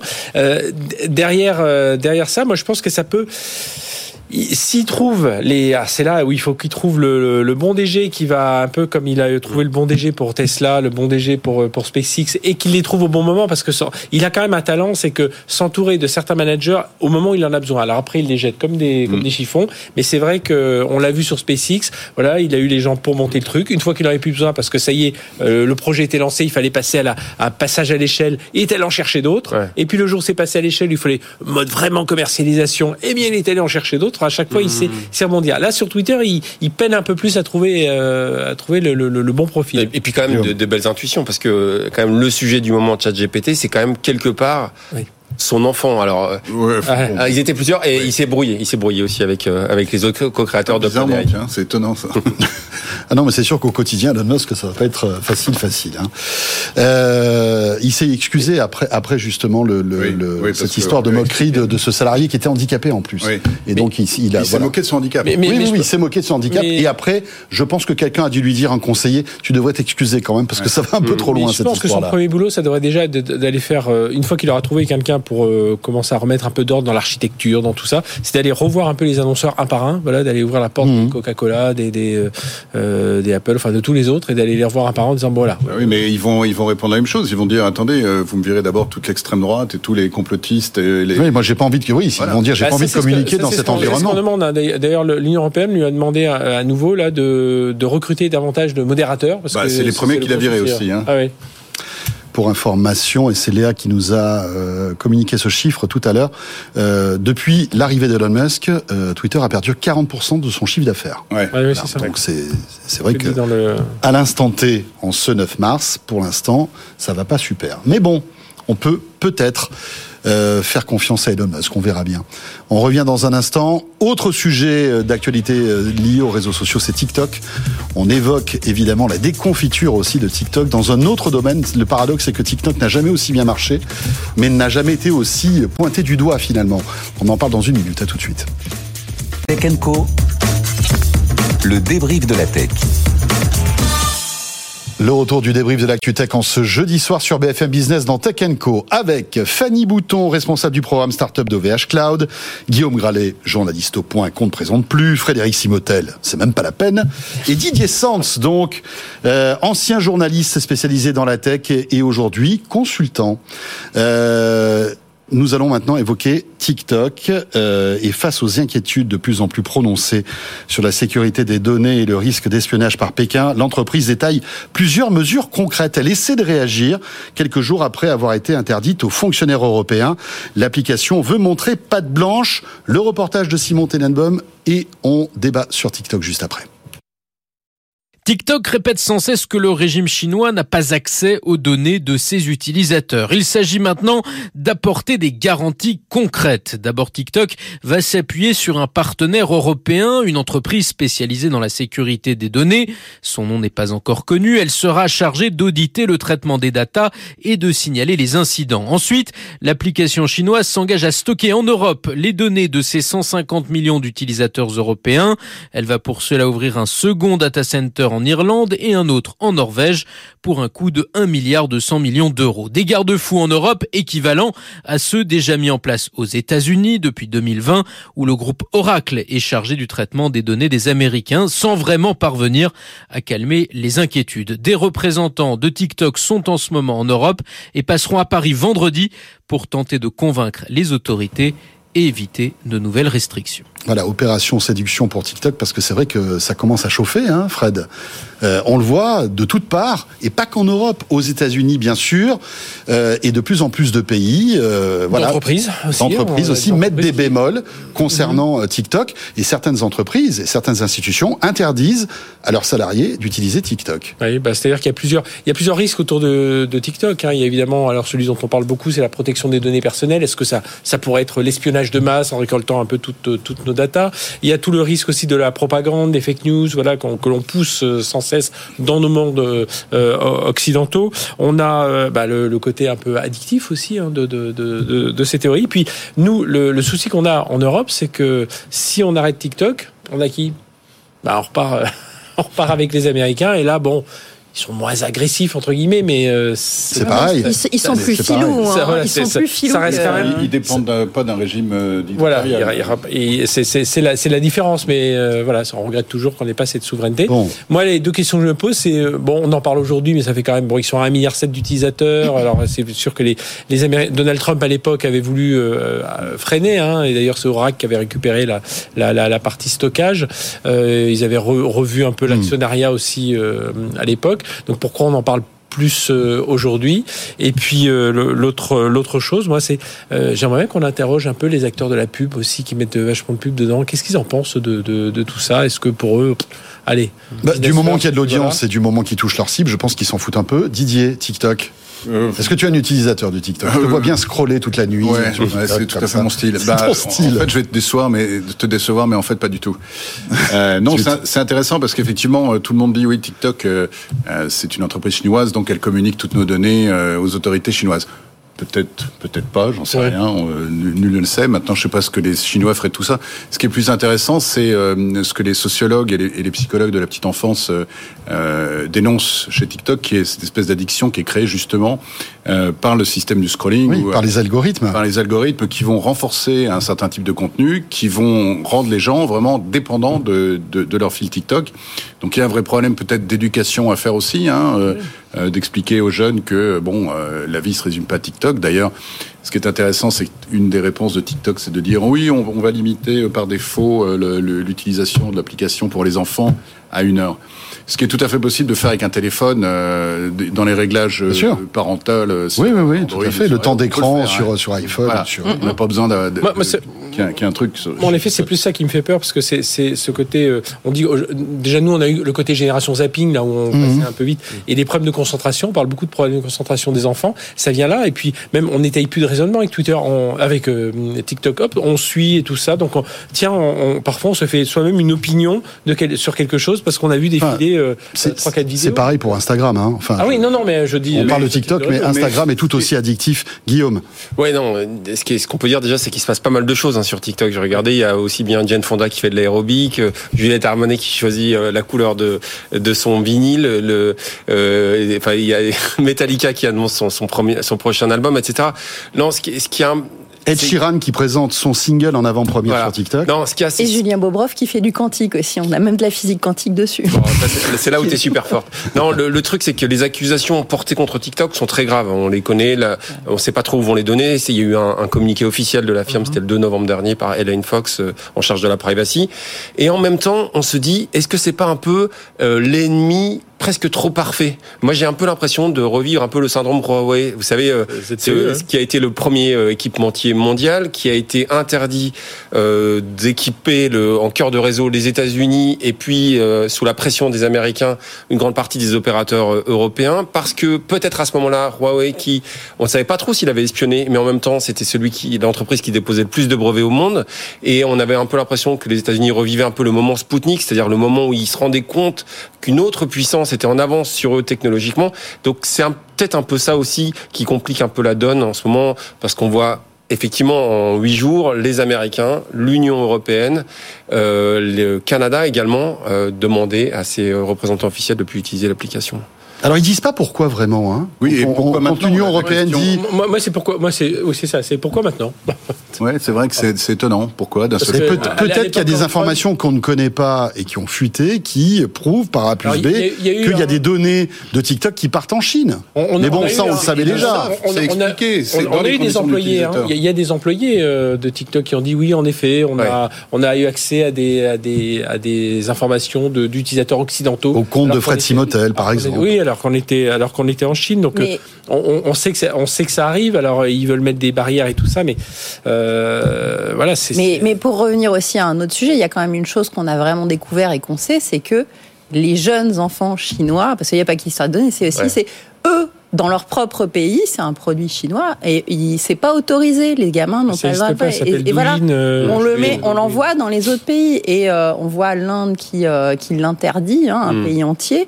Euh, c'est Mais ça, c'est pour Mais des raisons politiques. oui, mais c'est un sujet, c'est important. C'est comment ça se fait qu'un pays euh, qui produit quelque chose ne l'autorise pas sur sa sur ses propres jeunes. C'est un peu comme les parents Et de Silicon Valley qui vont interdire la tablette Et moi, et ça, c'est un, un- quelque chose qui m'interpelle parce que clairement, on, on le sait, et il y a des, il y a même des youtubeurs qui ont commencé à faire des vidéos sur le sujet, à alerter les jeunes pour, euh, en expliquant le fonctionnement, comme tu le disais.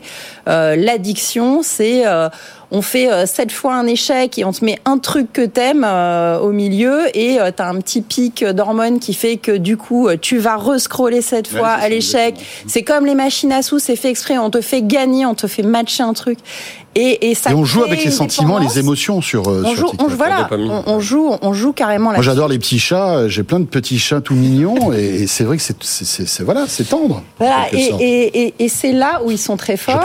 Mais euh, et, et on n'arrive pas à gérer les enfants dessus. Hmm. Et euh, comme tu dis, les parents euh, ne savent pas. C'est qu'il faut éduquer aussi les parents à utiliser ces outils et à, à accepter. On, on l'a vu dans le jeu vidéo, on en parlait avec la télé quand on était jeunes, nous. Moi, je me souviens, on me disait, tu vas te greffer vidéo- une télé dans la main, c'est Mais, pas mais dans le possible. jeu vidéo, il y avait une certaine structure. Enfin, il y avait. Mais il y avait une là- continuité. Là, on, on, on nous glisse tout. Moi, c'est Mais là, moi, on est ça qui monté, on, on est monté en, en Le, puissance. le jeu vidéo, tu as de l'adresse, tu peux avoir un peu de réflexion et tout ça, euh, même si. euh, Mais voilà, moi, pas je en pense que le jeu vidéo est rend intelligent. Mais là, on, est passif, puis on prend, on prend toute Exactement. l'information là, on réfléchit même plus, euh, on cherche. Oui, plus. Je- je on est disais- hypnotisé. Je veux dire, on on n'étaye pas son raisonnement, quoi. On va, on va avoir va nous dire, voilà, la Terre est plate, la Terre est plate, puis à un moment on dire, ah oui, euh, la Terre est plate, oui, euh, mais. euh, Oui, enfin, Bon, pourquoi elle, est, elle est pas plate non, non, mais. Non, mais chez certaines personnes, oui. Et c'est là où c'est important de réagir, c'est pourquoi, au-delà même de la, de la donnée, on les a donnés aux Américains, on les donne aux Chinois. Ok, by the way, qu'est-ce qu'on fait hein Un jour, peut-être que la France euh, réagira et l'Europe. Mais alors justement, excuse-moi, je te Mais- coupe. Oui, Fanny. Mais, mais voilà, Mais, euh, c'est ce que- ce comment que ça se fait qu'on laisse, comment qu'on laisse faire quelque chose sur notre pays alors qu'eux-mêmes ne l'autorisent Oui, mais pas. comment tu veux, peux-tu interdire TikTok? Est-ce qu'il faudrait interdire TikTok? Lançons, lançons le mot. Non, mais le réguler sur les algorithmes et sur l'addiction. C'est Et- ce que veut le, le Parlement européen. Mais ce qui est intéressant, euh, ce, que, ce que tu dis, Fanny, parce qu'on a l'impression qu'il y a une espèce de complot derrière que le gouvernement chinois a décidé de, euh, de déverser une espèce de de- d'idéologie euh, de, la facilité et de la et de la euh, de, de, la superficialité en Europe et de préserver euh, son pays. Est-ce que donc dans ce cas-là, ça veut dire que TikTok serait en fait le bras armé d'une d'une puissance chinoise. de, de la puissance chinoise pour abrutir l'Occident Ça fait un peu péril jaune. si Non, tu vois non, ce mais que je veux dire. tout à fait. Et, et, et- et je dis pas ça, c'est plus, c'est plus. Mais euh, pourquoi, pourquoi euh, Je, Parce je qu'ils pose sont, la ils sont très stricts, les Chinois, en termes de- d'éducation et de Guillaume. contrôle et de surveillance. Non. Et il n'y a pas d'argent à faire chez eux, alors qu'il y en a à faire en Occident. Non, il y a de l'argent à faire maintenant. Euh, On essaye tous d'aller vendre chez eux des trucs parce qu'ils sont beaucoup. Tu Oui. sais très bien que les, les parts de marché, il y a de quoi faire. Guillaume. Non, ce qui est très rigolo, c'est dans la présentation, euh, il y a eu une présentation euh, officielle cette semaine, lorsqu'ils ont annoncé justement, lorsque TikTok a annoncé la création de deux nouveaux data centers en Europe. Au fur et à mesure de la conversation, un représentant officiel a expliqué, bah, nos our peers, nos, nos équivalents euh, font pire que nous. Quoi. Donc c'est vraiment la bataille, euh, c'est-à-dire qu'ils se moquaient ouvertement de YouTube et Instagram. En fait, c'est-à-dire qu'il y a vraiment cette, cette bataille euh, euh, bah, qui est très forte euh, sur les données et ils en sont, ils en sont conscients. Il faut quand même savoir qu'ils ont un de leurs représentants a reconnu euh, des faits d'espionnage de journalistes. Hein, si vous retrouvez la, la, dépêche AFP, c'est quand même assez grave tout ça. Donc euh, ça fait quand même un peu peur. Après, moi je pense que c'est un peu comme l'histoire. C'est un peu comme l'histoire de ChatGPT que ça, ça, nous apprenne aussi. ChatGPT, on apprend à, à, gérer, à travailler maintenant avec l'intelligence artificielle. Euh, et bien là, c'est peut-être là où il faut commencer à se poser des questions sur l'éducation, l'enseignement. Euh, voilà, prendre un peu de recul et dire bon maintenant les enfants là, euh, je les laissé jouer, c'était gentil. Alors c'est je sais pas si c'est. Ouais, mais comment faire, Frédéric? C'est bien beau de dire ça. mais c'est déjà, c'est déjà discuter avec ses enfants et leur dire, écoute, euh, ça, alors même s'il est euh, complètement euh, abruti là-dessus, c'est bah, c'est limité en temps, c'est jouer déjà sur ces sur ces aspects-là. Et puis après, c'est en discuter avec eux aussi. Enfin, mmh. voilà, apporter ça et, et, même et même et même à l'école, même à l'école, que les profs aussi en discutent avec les enfants. Responsabiliser les parents aussi. Suffisamment matures, tu vois. J'espère que ça au moins ça puisse servir à ça. TikTok, on pourrait en parler pendant des heures. Hein. Franchement. Euh, c'est addictif. Mais on l'aime. C'est ça. Il y, a des belles choses aussi. C'est ça, c'est ça. Comme le chrono fait TikTok aussi.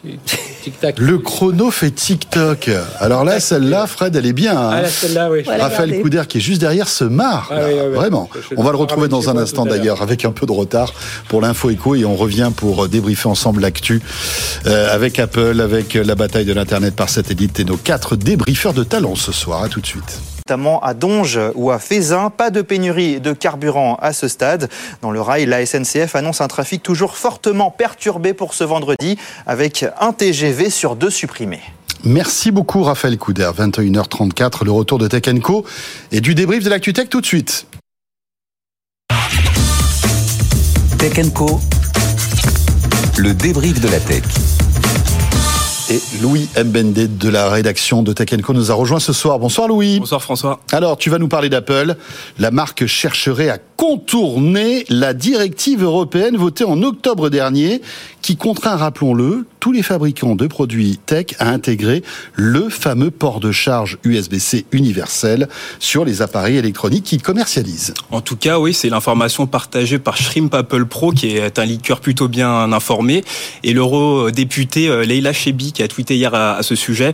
En fait, selon eux, Apple, euh, voilà, pour ses futurs iPhone 15, euh, prévoirait en fait de lancer un nouveau système de chargement propriétaire qui succéderait au port Lightning, voilà, qui équipe tous ces appareils pareil, mais euh, là où c'est malin, en fait, euh, ce serait euh, un nouveau système de chargement propriétaire basé sur des accessoires USB-C, certifiés MFI, donc Made for iPhone, qui est un label qui assure en fait de la qualité des accessoires d'iPhone auprès des, utilisateurs. Alors ce fameux ce, label MFI, qu'est-ce que ça signifie concrètement? Qu'est-ce que ça veut dire tout ça? Bah, En fait, ça voudrait dire qu'Apple forcerait en fait les utilisateurs à utiliser et acheter en fait bah, uniquement leur chargeur USB-C certifié MFI FI, euh, qui coûterait en fait probablement plus cher euh, que la concurrence. Euh, et du coup, en fait, pour bénéficier en fait de tous les avantages de, de l'iPhone 15, il faudrait passer par par par ce, par ce système-là. Ce label MFI. C'est ça. Mais bon, pour le moment, Apple n'a pas donné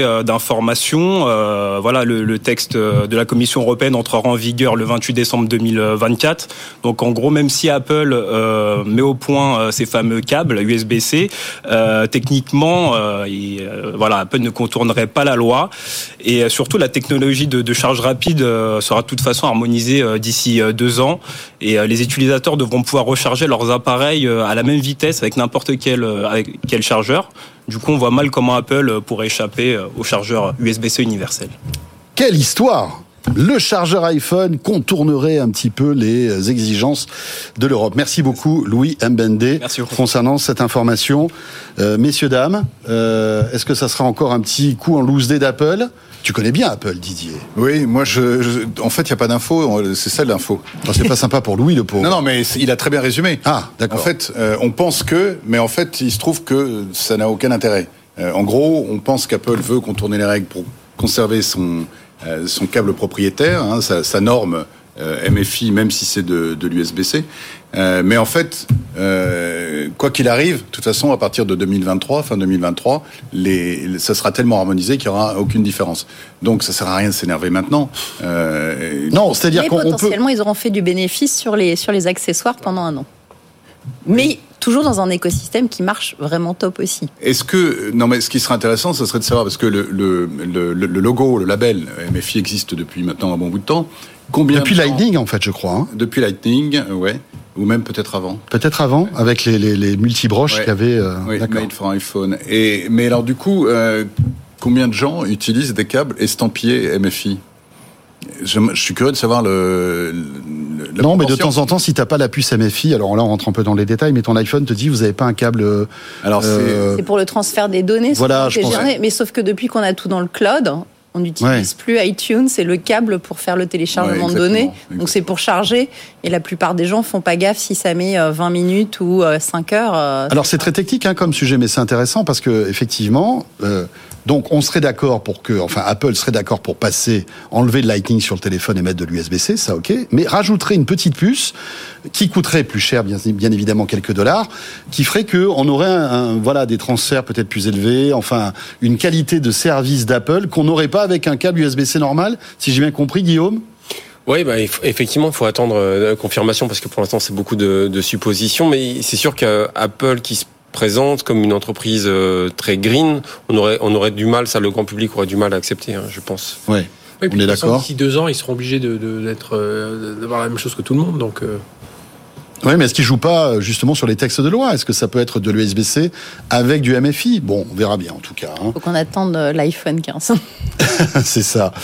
Euh, concernant Apple, on a aussi, bon alors des rumeurs sur les prochains iPhones, mais ça on va peut-être pas trop en parler parce que finalement, bon voilà, euh, nouveaux écrans, etc. C'est un peu toujours la même la même rengaine. Hein. il n'y a, pas- il y a pas d'appareil pliant encore. Non, pas pas de de- de- d'appareil pliant. Alors c'est vrai qu'il y a Non, une. peut-être, effectivement, Ah, je sais pas du tout. Guillaume, Non, non, non. Guillaume a une Non, non, information non, mais- Apple. Il Non, est ce que- connecté. Ce que je remarque, c'est que ce qu'on ce qu'on a trouvé très intéressant euh, euh, dans certains modèles euh, de Google, dans chez le Fairphone par exemple, hein, dont on parle pas trop, mais ce modèle européen, on l'a vu euh, au dernier salon du mobile, c'est un autre fabricant européen, Nokia, euh, qui a euh, qui annonce un téléphone qu'on peut réparer soi-même. Et je pense que ça, c'est ce genre de de- d'appareil qu'on aura de plus en plus envie de voir euh, sur le marché.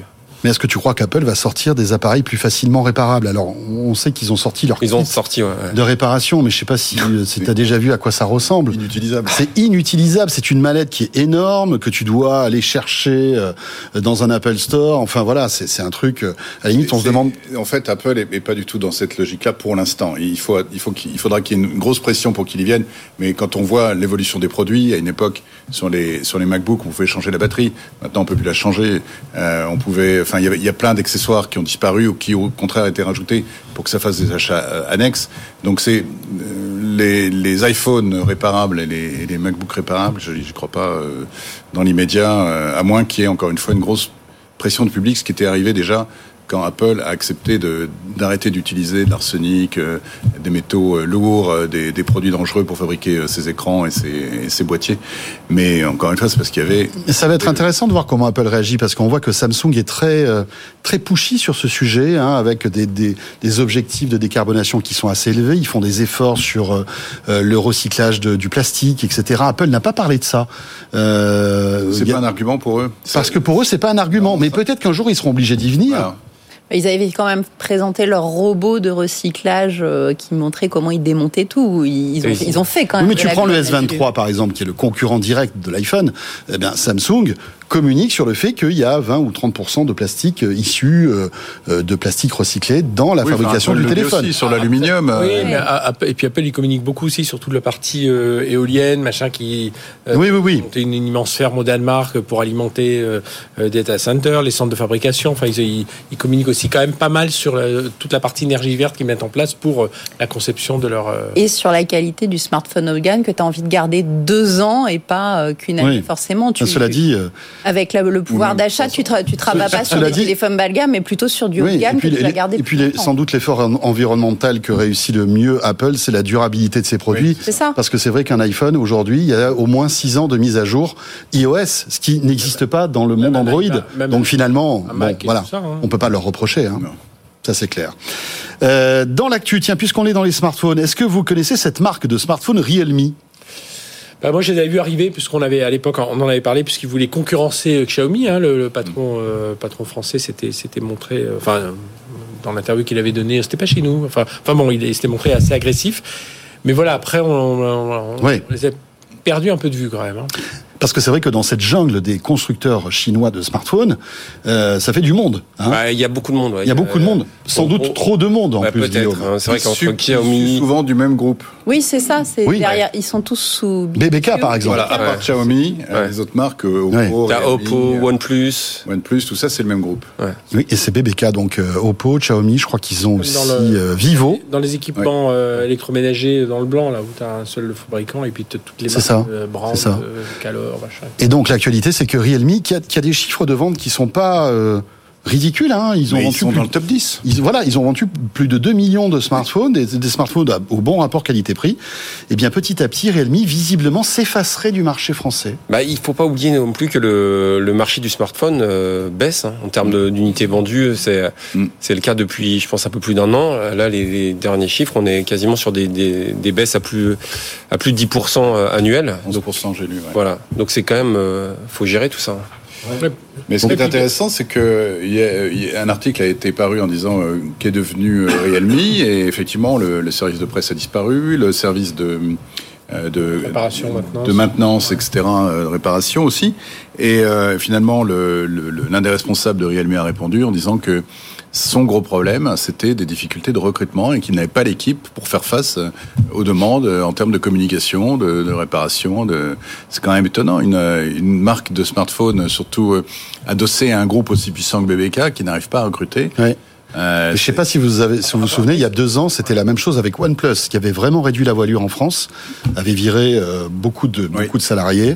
Existe, alors OnePlus existe toujours, mais on a l'impression que c'est plus une gestion européenne que française finalement. Euh, Peut-être que Realme euh, va prendre la même direction. Après, aujourd'hui, on peut, on peut imaginer qu'ils ont certains objectifs et ils voient qu'aujourd'hui, avec l'inflation, avec le fait que les gens Bien veulent sûr, oui. garder leur téléphone plus longtemps, ben, voilà, les, les- la, la croissance va plus être aussi forte. Et s'ils font un peu l'équation à 5 ans, ils se rendent compte que c'est plus trop rentable et donc autant se Ça- retirer en douceur. Ça va plus aller vers du Oppo justement sur les hauts de gamme parce que les gens ils veulent garder le plus longtemps possible donc ils prennent la meilleure tech possible et le gardent plus longtemps. Donc tu vas payer un truc plus cher mais tu gardes plus longtemps plutôt que de payer le truc à 50 euros. On avait eu l'époque hein, des smartphones à très bas prix euh, mais que tu changeais tous les six mois parce que la batterie tenait pas ou, euh, ou se cassait plus facilement. Donc euh, je pense qu'il y a ça aussi. On se souvient de Wiko, hein, Didier. Ah, ça, Ça.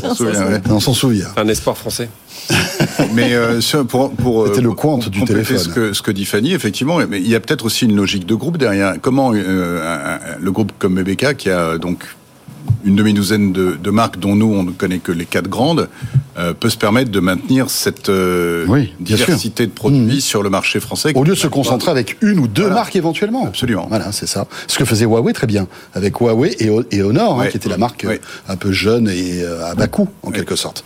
On va revenir dans un instant. Il est 10h moins le quart. On va terminer ce débrief de l'actu tech avec, euh, tiens, un sondage Odoxa que Frédéric Simotel va nous euh, commenter sur l'image des dirigeants des entreprises de la tech. Vous allez voir, c'est assez intéressant euh, ce sondage. Et puis on évoquera aussi la bataille de l'internet par satellite avec Starlink et puis aussi cette association OneWeb Orange qui a été annoncée cette semaine. Vous restez avec nous, ce sera le dessert de ce débrief. À tout de suite. Tech Co. Le débrief de la tech. Le débrief de l'actu tech ce soir avec Fanny Bouton, Guillaume Gralet, Frédéric Simotel, Didier Sens. Euh, Frédéric, un mot sur ce sondage Odoxa que tu voulais nous commenter ce Oui, soir. alors qui est en partenariat avec, euh, avec BFM Business notamment. Bien Alors sûr. c'est, on fait régulièrement un baromètre avec Odoxa tous les mois. où On interroge 1000 Français et puis 1000 professionnels du numérique aussi. Puis sur différents thèmes, sur la e-santé. Le... Et là, on les a interrogés sur l'image des dirigeants de la tech. Alors juste quelques chiffres. Euh, on a demandé d'une manière générale, avez-vous une bonne ou une... Alors ce qu'a fait Odoxa, au départ, ils ont séparé les, dirigeants des petites entreprises et start-up des grands euh, patrons, Jeff Bezos, Elon Musk et tout ça. Donc, euh, d'une manière générale, avez-vous une bonne ou une mauvaise opinion euh, de, des dirigeants de petites start-up? Plutôt une bonne opinion, 71%.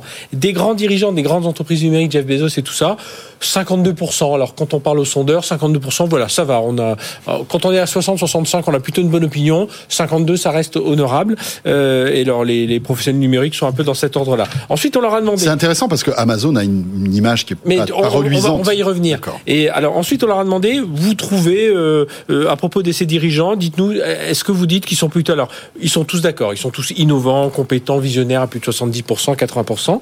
Il y a quand même deux, trois choses.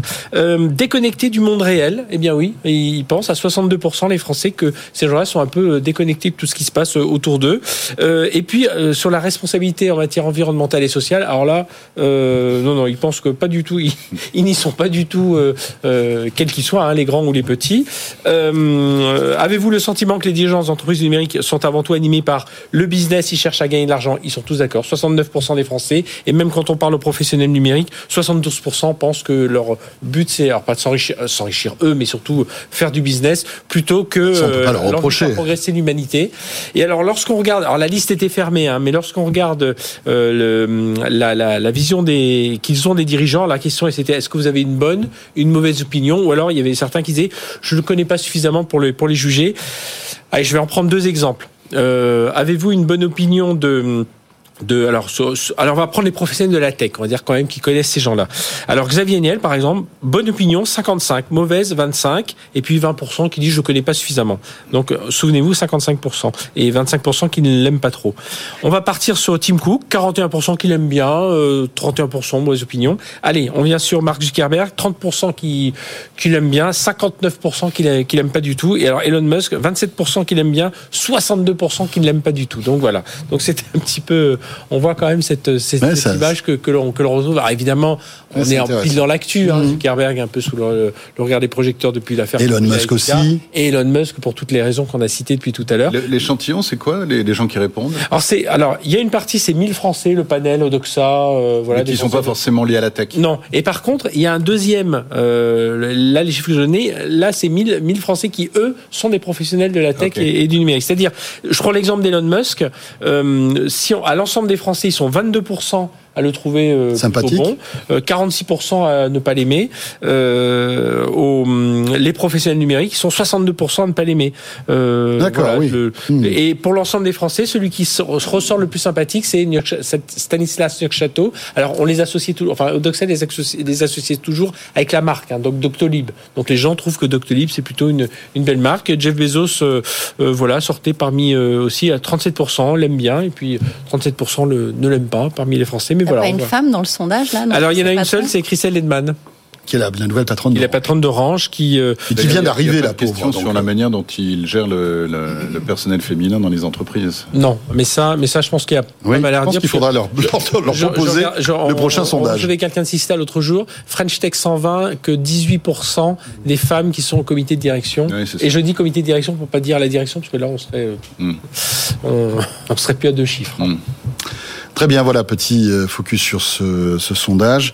Euh, il nous reste cinq minutes, peut-être évoquer aussi, euh, voilà, cette nouvelle bataille qui se dessine. La bataille de l'internet, elle est plus sur terre, elle est dans les airs. Euh, on le voit avec euh, de plus en plus d'acteurs qui se lancent dans l'internet par satellite. Alors il y a Starlink qui a ouvert la voie. Alors l'internet par satellite, ça existe depuis euh, des dizaines d'années, hein, Mhm. avec ces gros satellites géostationnaires, mais qui marchent pas très bien. Il y a du temps de latence, les débits euh, étaient pas terribles. On pouvait télécharger que des quotas de données, etc. Ça coûte cher. Et Ça puis Starlink est arrivé, hein, Guillaume, et là, euh, voilà. Encore une fois, on parlait tout à l'heure d'Elon Musk. Il trace une nouvelle voie sur une nouvelle technologie. Ouais, bah là c'était vraiment une arme géopolitique, hein, parce que euh, on avait vu hein, des officiels hein, de, du gouvernement ukrainien appeler euh, publiquement à l'aide euh, Elon Musk, qui leur a répondu, qui à un moment a hésité un petit peu, donc là il s'est fait rattraper par euh, par Zelensky, etc. Donc euh, euh, c'est vrai qu'on a une véritable géopolitique et et c'est pas neutre du tout de lancer ses propres satellites. C'est pour ça que on a eu plusieurs tribunes récemment d'entrepreneurs, euh, mais également euh, de, de, de personnalités des think tanks qui disaient qu'il faut absolument que l'Europe et la France ne soient pas absents avec ce qu'on appelle le New Space. C'est de plus en plus important. Alors parce que il y a le- donc il y a c'est pas le projet hein, Elon Musk ça fonctionne partout dans le monde et, et ça marche très très bien de mieux en mieux. Jeff Bezos a son projet qui s'appelle Kuiper. Kuiper. Euh, nous avons OneWeb. L'accord, euh, Fred, peut-être que tu veux en dire un mot avec Orange qui a été annoncé Bah, euh, ouais, là alors, il y a quelques jours. après, OneWeb, c'est de la, c'est de la basse. Euh, euh, Bah oui, c'est c'est basse orbite, voilà. mais comme comme Starlink d'ailleurs. hein. Comme Starlink, alors que euh, et, et donc euh, France Télé, enfin, Orange passait plutôt par par France Eutelsat, Télécom. J'allais dire France Télécom. Vas-y, que fais-toi plaisir. France Télécom, Eutelsat, c'était France Télécom, Eutelsat, c'était ça. la- Mais c'est ça. Donc, euh, Orange, Eutelsat, on est plutôt en orbite euh, haute, donc euh, tu l'as dit, temps de latence différent, le prix, euh, enfin tout ce que tout ce qu'on peut imaginer dans, dans, dans ce domaine. Et donc l'alliance, c'est de, de faire un, un service, euh, bah, un service plus complémentaire en, compl- en complétant avec euh, de la basse orbite. C'est aux alentours de 1000, 1000 euh, 1200 km d'altitude. C'est des aujourd'hui ils sont ils, ils, ils sont autour de 600 650 satellites, donc déjà qui couvrent plutôt pour les zones isolées. Alors il y a des zones isolées en France aussi, hein, qui peuvent y Mmh, bien sûr, les fameuses zones blanches. mais voilà, aller chercher des zones isolées en, en Afrique, enfin dans dans dans dans d'autres pays. Euh, travailler aussi avec des transporteurs, hein, les porte-conteneurs, euh, pourquoi pas les avionneurs aussi, les les les les, hum, les loueurs d'hélicoptères. Enfin, il y a tout un tas de, de, de services qui peuvent être euh, adressés à travers tout ça. Et Orange s'est rendu compte que, alors ils avaient annoncé qu'ils auraient un service, et puis ils se sont rendu compte que euh, avec uniquement les orbites hautes, ça marcherait pas. Donc il fallait avoir euh, Mmh, et donc cet accord avec OneWeb. et d'aller vers OneWeb. On sait que l'Europe aussi est en train de travailler sur un projet Iris, hein, sur lequel il y a 2 milliards et demi de- d'investissements, alors qu'il va peut-être reprendre une partie de OneWeb. Oui, voilà, Euh, c'est ça. c'est- C'est-à-dire que OneWeb pourrait être euh, une mais, partie mais de il ce y a, il y projet. a un hein. gros effort à faire, en tout cas en termes de souveraineté. Hein. On voit, Mhm. on voit aujourd'hui avec Copernicus nos satellites euh, qui suivent l'évolution de la planète. Euh, alors les datas vont un peu chez Google, Mhm. mais bon, ça reste nos, nos satellites quelque part. Mais il y a cette bataille de la data en dessous. Mais voilà, c'est bien d'avoir un peu de souveraineté autour de ça. Didier, sujet qui t'inspire, ça? Oui, euh, hum, ce serait intéressant qu'il y ait une initiative européenne un peu plus musclée aussi, mais bon. Je ne te le fais pas dire. C'est quelques, c'est des milliards hein, tout de suite. Ça va très très vite, hein, parce que comme c'est comme c'est de la basse orbite, Intéressant. il faut des milliers, des milliers de satellites. Mais ce qu'il y a d'intéressant, c'est qu'on voit plein de startups arriver hein, aussi, et, euh, et ça, ça aussi, ça va être intéressant à suivre. On hein. en parlait, c'était quand hier, avant-hier, C'était hier Constellation. avec Constellation, mais ça va pas être les seuls. Hein, et euh, et euh, c'est hyper intéressant de voir ce qui est en train de se passer sur ce marché-là des satellites, avec différents types de satellites, différents moyens de communication, et où est-ce que toutes les données vont être stockées et analysées. Et il y a des gros enjeux. Oui, euh, alors on va voir si on va pouvoir lancer notre propre constellation de satellites. Euh, on a des infos concernant Iris, euh, Guillaume, toi qui suis un peu tous ces sujets. Euh, Non, Iris, pas, pas- pas- pas précisément, mais ce qu'on a vu effectivement, c'est qu'on a vu de plus en plus de startups comme Exo euh, Trail, de mémoire qui a fait une énorme levée de fonds là. et Mhm. Donc en fait, dans les euh, nanosatellites, c'est c'est quelque chose où à chaque fois effectivement, il y a des fonds européens qui vont aider ou des fonds euh, des fonds français. Euh, ce qu'il faut, ce à quoi il faut faire aussi peut-être un petit peu attention, c'est quand même à la pollution que ça va engendrer. Oui. Euh, Et, d'ailleurs, je, je le disais tout à l'heure en micro, il y a des, des astronomes qui sont en train de se plaindre justement de, de, de Oui. Starlink. Et d'ailleurs, si vous regardez, quand, quand vous êtes parfois euh, à, la, à la- à la montagne, j'étais il y a quelques jours là, avec un ciel très très clair. Euh, on les voit hein, euh, passer. Auparavant, lorsqu'on regardait le ciel, on voyait de temps en temps un truc qui tournait, on se disait ça y est, c'est un satellite. Là, euh, on regarde, ça, ça, ça circule un peu quand même. Donc euh, effectivement, cette pollution. Ouais, il y a des- il y a des vidéos boîtes que tu- impressionnantes. et que tu avais reçu ici, des boîtes qui s'occupent justement de Oui. à la fois les déchets, euh, à la fois la gestion, euh, oup, oup, euh, faire un peu de la circulation là-haut, mais Puis il, y avait une- il va y avoir une guerre aussi des fenêtres de tir, parce que ça va être Mm. à qui va pouvoir avoir euh, les fusées pour pouvoir les lancer.